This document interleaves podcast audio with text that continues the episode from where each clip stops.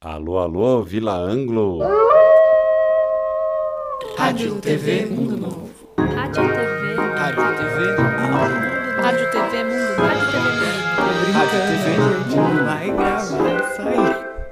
Oi, eu sou a Ariela e este é o podcast Você Tem Fome de Quê? Essa primeira temporada é uma parceria entre o projeto Comida e Cultura e o estúdio Deck do Doc. Convidamos vocês a ver e ouvir a entrevista completa no IGTV do Instagram, arroba Projeto Comida e Cultura, ou no canal do YouTube Comida e Cultura. Pela primeira vez na história da humanidade, estamos passando por um momento totalitário. Em todas as partes do globo, confinados, amedrontados e inseguros. Por isso, convidamos a todos a pensar sobre isso. Finalmente conseguiremos ser todos um, só que no plural? Será que podemos pensar num todo único, respeitando todas as diversidades? Hoje, quem conversa é Mônica Passarinho. Comida e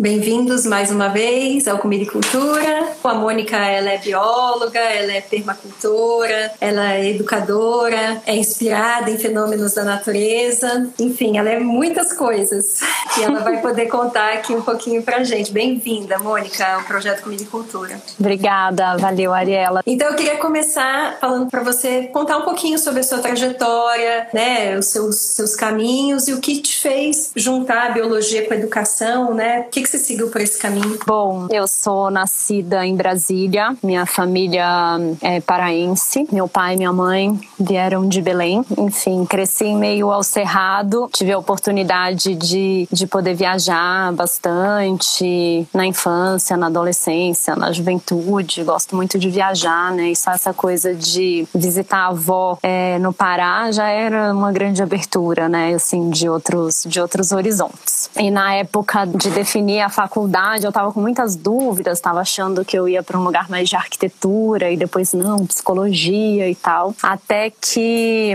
é, nessas, nessas buscas eu fui numa, numa sessão com um astrólogo e aí eu tive um insight muito grande de ir para biologia por ser algo muito amplo. Mas eu sempre tive essa clareza que eu ia lidar com pessoas, né? Que eu ia lidar com gente, assim. Eu tenho muita influência de gêmeos no meu mapa, apesar de ser canceriana, então falo muito, sou muito comunicativa. E aí, desde o início da biologia, ficou claro para mim que, que a educação seria um caminho muito potente. Eu até arrisquei outras coisas, fiz estágios na botânica, fiquei uns dois anos trabalhando com répteis e anfíbios. Eu cresci num, num contexto é, religioso e eu dava aula também, né, nesse grupo da religião quando eu era adolescente.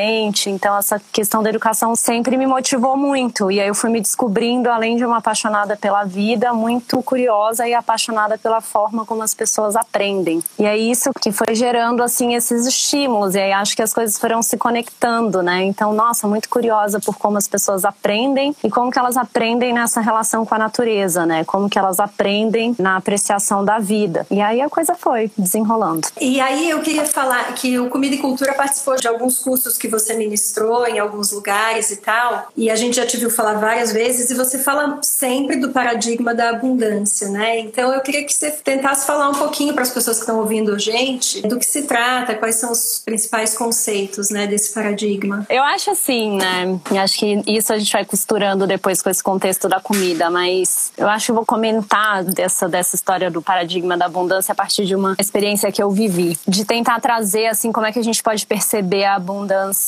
pelas sensações no corpo, como é que a gente pode perceber a abundância conectada às emoções e como é que a gente pode perceber a abundância relacionada com a qualidade dos nossos pensamentos, né? Em 2007, eu tive um acidente de carro que ele foi tipo assim, o quase não é suficiente, né? Então, foi, eu fiquei oito meses internada no hospital e eu tive várias, várias coisas mas todas eram, eram passageiras. Então, ah, eu quebrei vértebra, mas não atingiu a medula. Então, eu fiquei de cadeira de rodas um tempo, mas que era um processo início, meio e fim muito claro, né? Por exemplo, é, tive, enfim, tive uma série de coisas.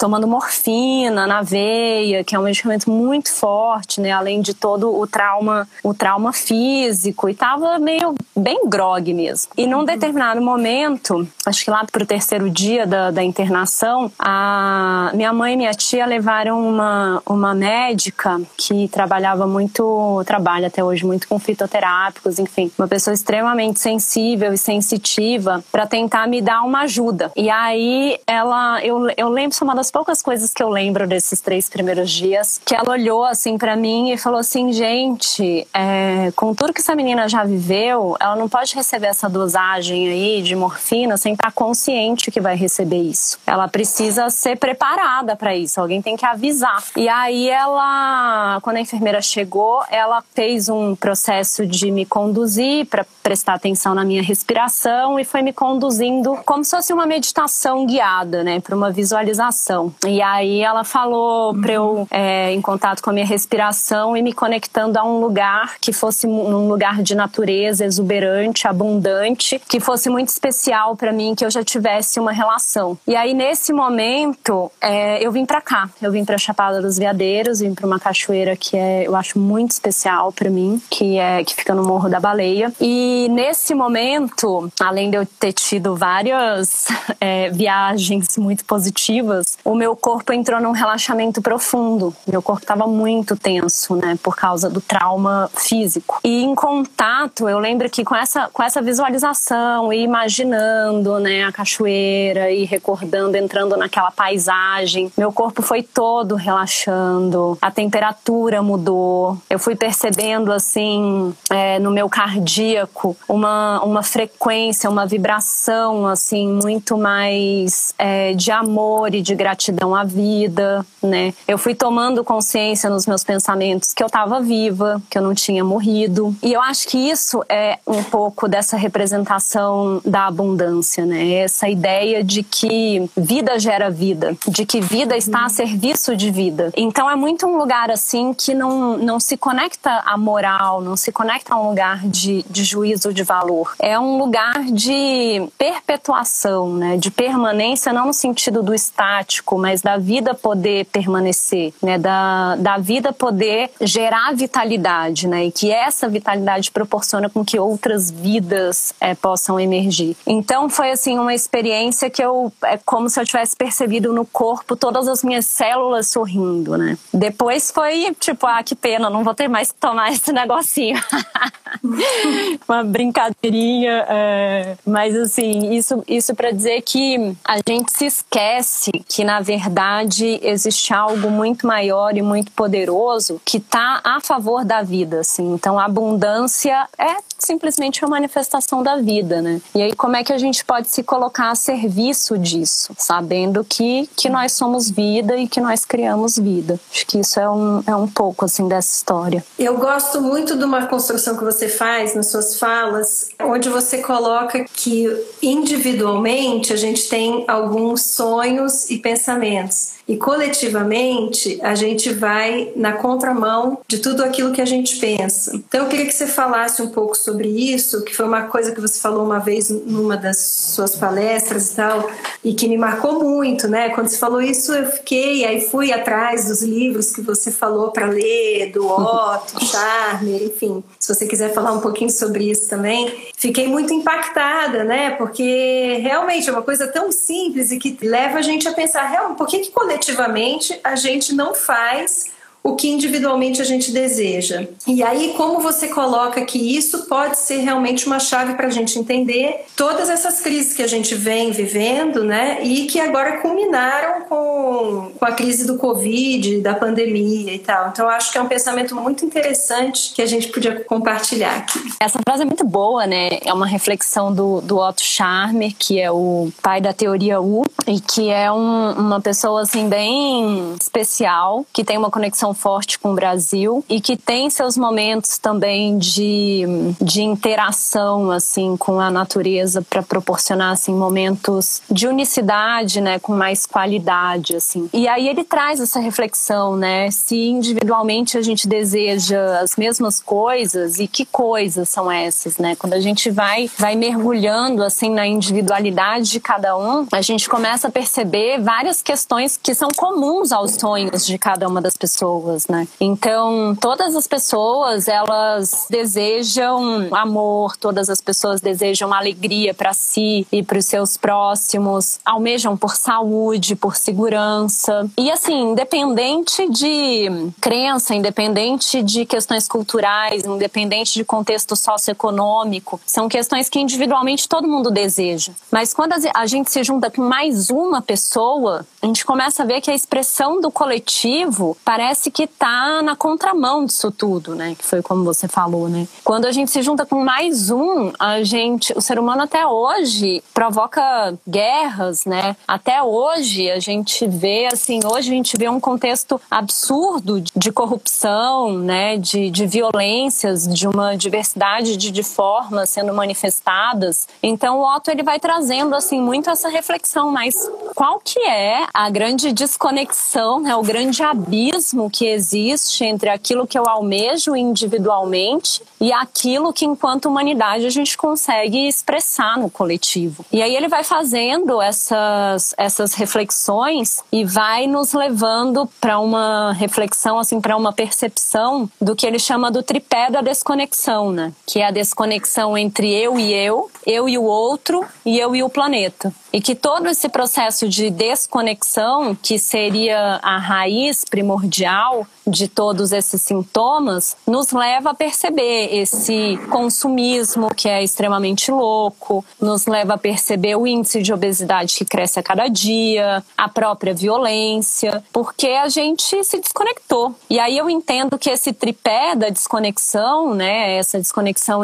do eu e eu, eu e o outro, e eu e o planeta, ela pode ser traduzida como, como uma desconexão do fluxo da vida mesmo, né? O Ernest Goethe, que é o, o pai da agricultura sintrópica, ele fala muito dessa necessidade da gente se, se relembrar que nós não somos os, os seres inteligentes, né? Que nós somos parte de um grande sistema inteligente. Então, acho que isso remete muito a, essa, a esse retorno que a gente precisa fazer, né?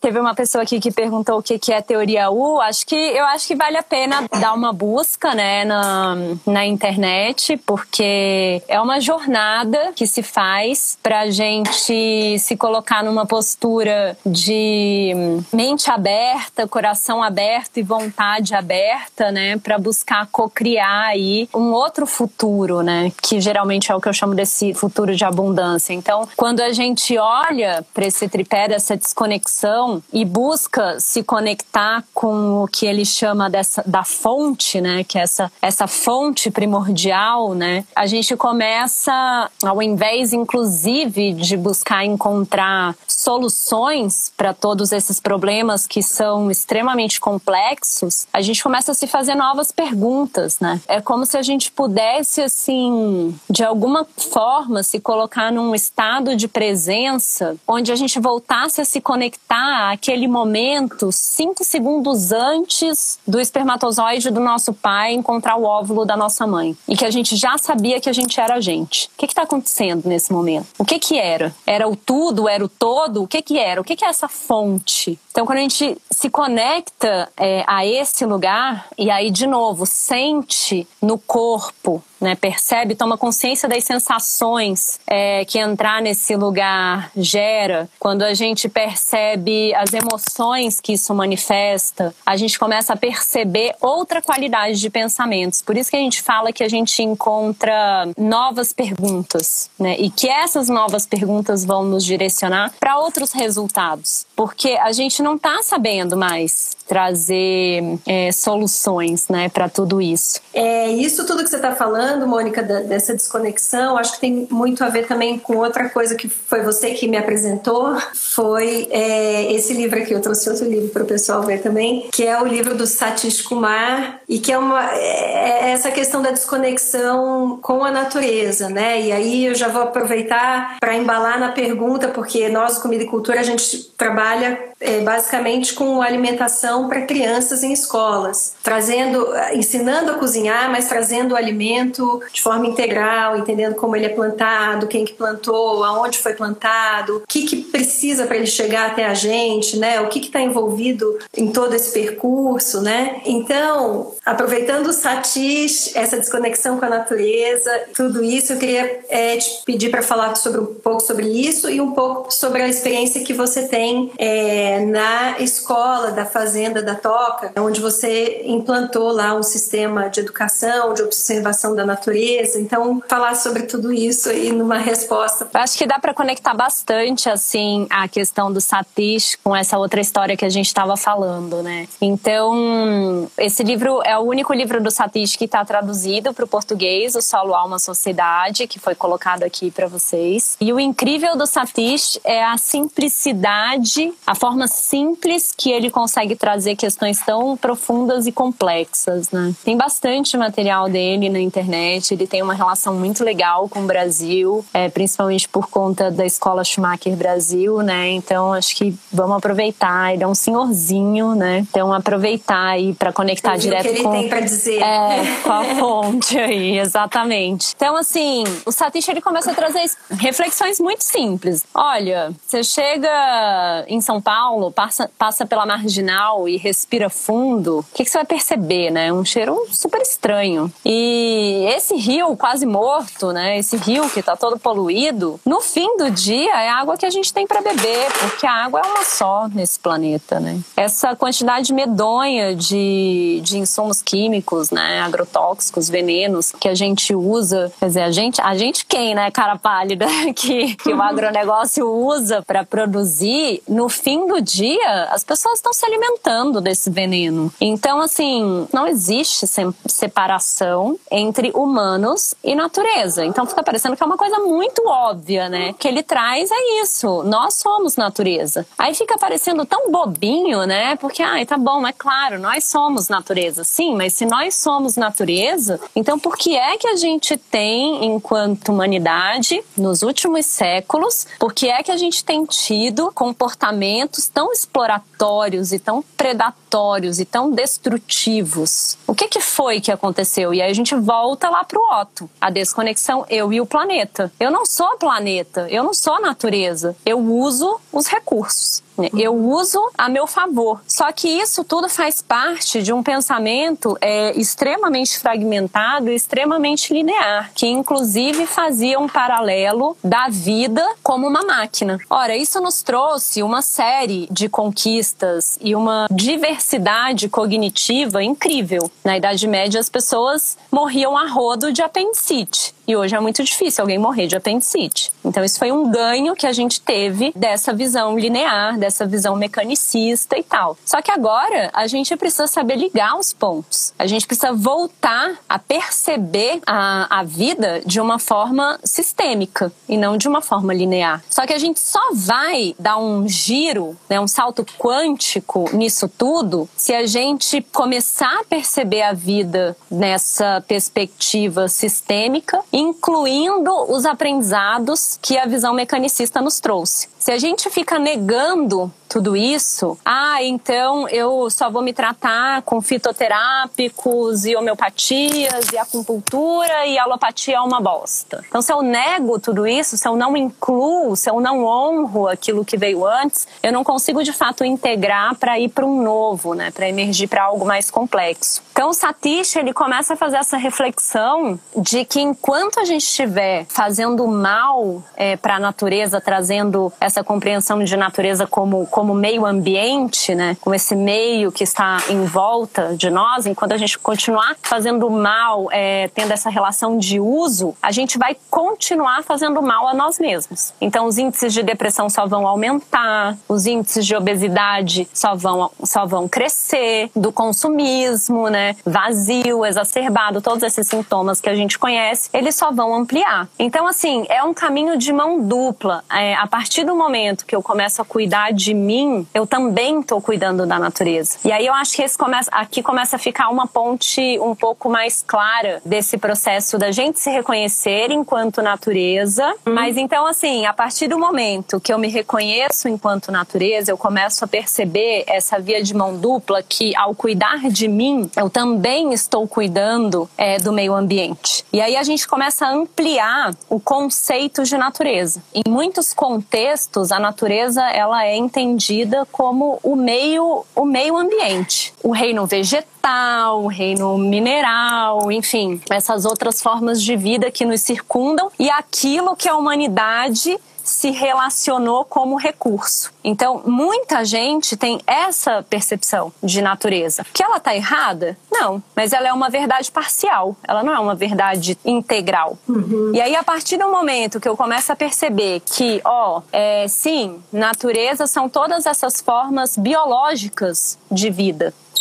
Né? Natureza é também toda a fisiosfera, as rochas, os minerais, o solo, a água, o ar. Natureza é também toda a nosfera, pensamento, os sentimentos, as emoções né, as relações que acontecem em tudo isso. E natureza também é tudo aquilo que eu nem tenho dimensão do que é. É tudo aquilo que eu não sei que eu não sei. Então a natureza ela também é um mistério. Então quando eu começo a perceber que a natureza ela está em todos esses âmbitos, que ela é tudo isso e que eu sou tudo isso também, eu começo a resgatar em mim o meu poder de atuação enquanto indivíduo para uma transição, para uma transformação. Uma transição e uma transformação para onde? Aí a gente volta para a abundância. Uma transição e uma transformação rumo a mais manifestações de vida. E aí, agora que eu tô falando disso tudo de um lugar super etéreo, né? Vamos aterrizar. Ah, tá bom. E como é que a gente começa a gerar esse entendimento todo da natureza como meio ambiente, como os ecossistemas e como as, o que se gera, o que se emerge das relações e também como mistério? Comendo. Ah, por que comendo? Comendo qualquer coisa. Não, comendo algo muito especial que vocês sabem falar melhor do que eu, né? Você, a Pri, vão saber falar melhor do que eu. Então, assim, quando a gente traz, e o Satish ele vai falar nesse livro, Solo, Alma, Sociedade, tem um, um momento que ele vai falar dessa questão da educação por meio das mãos, do coração e da cabeça, né? Da gente ter a cozinha como uma sala de aula. Na Toca, a gente falava muito, que foi essa escola que, que eu participei, na, na Fazenda da Toca, no interior de São Paulo, a gente falava muito da culinária no coração do currículo. Então, o que, que a gente está querendo com isso? Ah, é qualquer comida? É qualquer cozinha? É qualquer culinária? Não. É um alimento que esteja conectado a toda essa linguagem da natureza. Que esteja um alimento que esteja conectado a esses princípios ecológicos que a gente vê nos ecossistemas, que esteja conectado com esse senso de mistério e que esteja conectado com essa ideia das comunidades humanas sustentáveis. Então, não é simplesmente a questão do que comer ou como comer, mas é desde o início da história. Então, aqui história né? O ciclo do alimento, a forma como ele é plantado, porque não existe mono na natureza, não tem monocultura na natureza. Um princípio ecológico, uma linguagem da natureza é a diversidade. Então, se não tem monocultura, por mais que eu não, não use venenos, eu não vou fazer um canteiro inteiro de alface. Porque se eu plantar uhum. todas essas alfaces juntas e colhê-las todas de uma vez, no final aquele solo tá sem nada. Então a gente vai plantar em diversidade. E aí entram as agroflorestas como uma forma de cultivo. Porque se alguém não sabe o que é agrofloresta, escreve aí que aí, que aí a, gente, a gente explica, senão a gente vai seguindo. Porque para eu plantar em agroflorestas, eu já preciso ter uma mudança mental se eu não tenho reflexão sobre algumas questões, eu nem vou conseguir plantar dessa forma, porque não é simplesmente um, um método. Os sistemas agroflorestais, a agricultura sintrópica está conectado a esse paradigma de abundância. Está conectado uhum. né, a, uma, a uma visão sistêmica, a questão de interdependência. Então, assim, não tem uma receita do que, que eu vou, do que, que eu vou, passo a passo que eu vou seguir. Eu tenho princípios que vão me orientar. Quando a gente planta claro. dessa forma, a gente tem a, a oportunidade de acompanhar um cinema vivo. Milhões de coisas emergem nessa interação, tanto para cima da terra como para debaixo da terra. E aí é essa abundância toda toda nessa forma de, de interagir com o espaço que vai me gerar o alimento que eu vou preparar para comer. E aí vai entrar tudo, a sazonalidade, a autonomia daqueles que estão participando, vai entrar resgate da cultura tradicional e ancestral, porque a gente vai querer resgatar os fermentados, porque a gente vai querer resgatar receitas das nossas avós, né? E aí vão vir as festas, porque o dia que eu colher todo aquele bando de milho para fazer uma pamonhada, que dá muito trabalho fazer pamonha, eu vou querer muita gente junto. Muita gente junto chama, invoca a arte, o canto, a dança, né? Embelezar o alimento e toda essa alegoria vai alimentando esse senso de comunidade. Então, na verdade, o alimento ele é a desculpa perfeita para a gente começar a mudar o nosso modelo mental. É um pouco essa a ideia.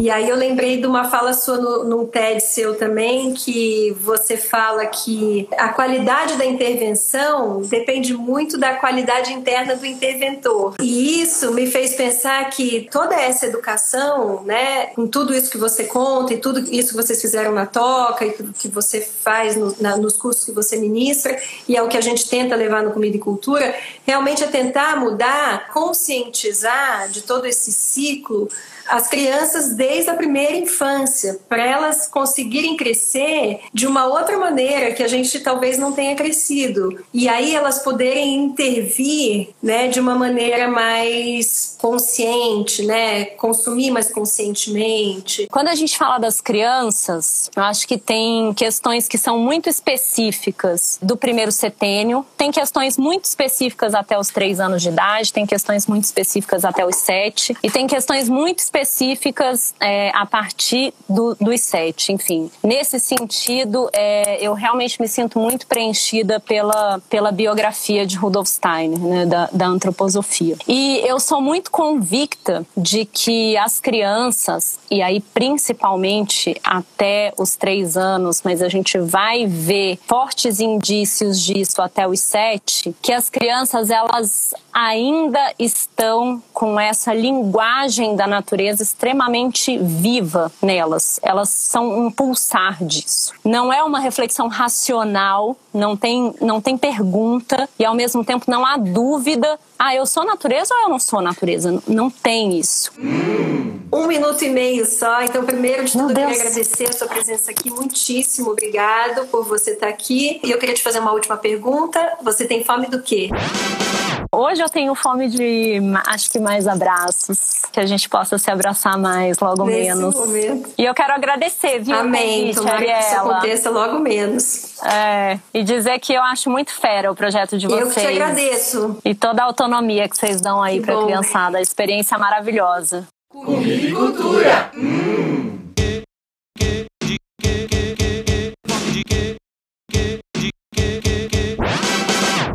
Rádio TV Mundo Novo. Rádio TV. Rádio TV Mundo Novo. Rádio TV Mundo. Rádio TV Mundo. Rádio TV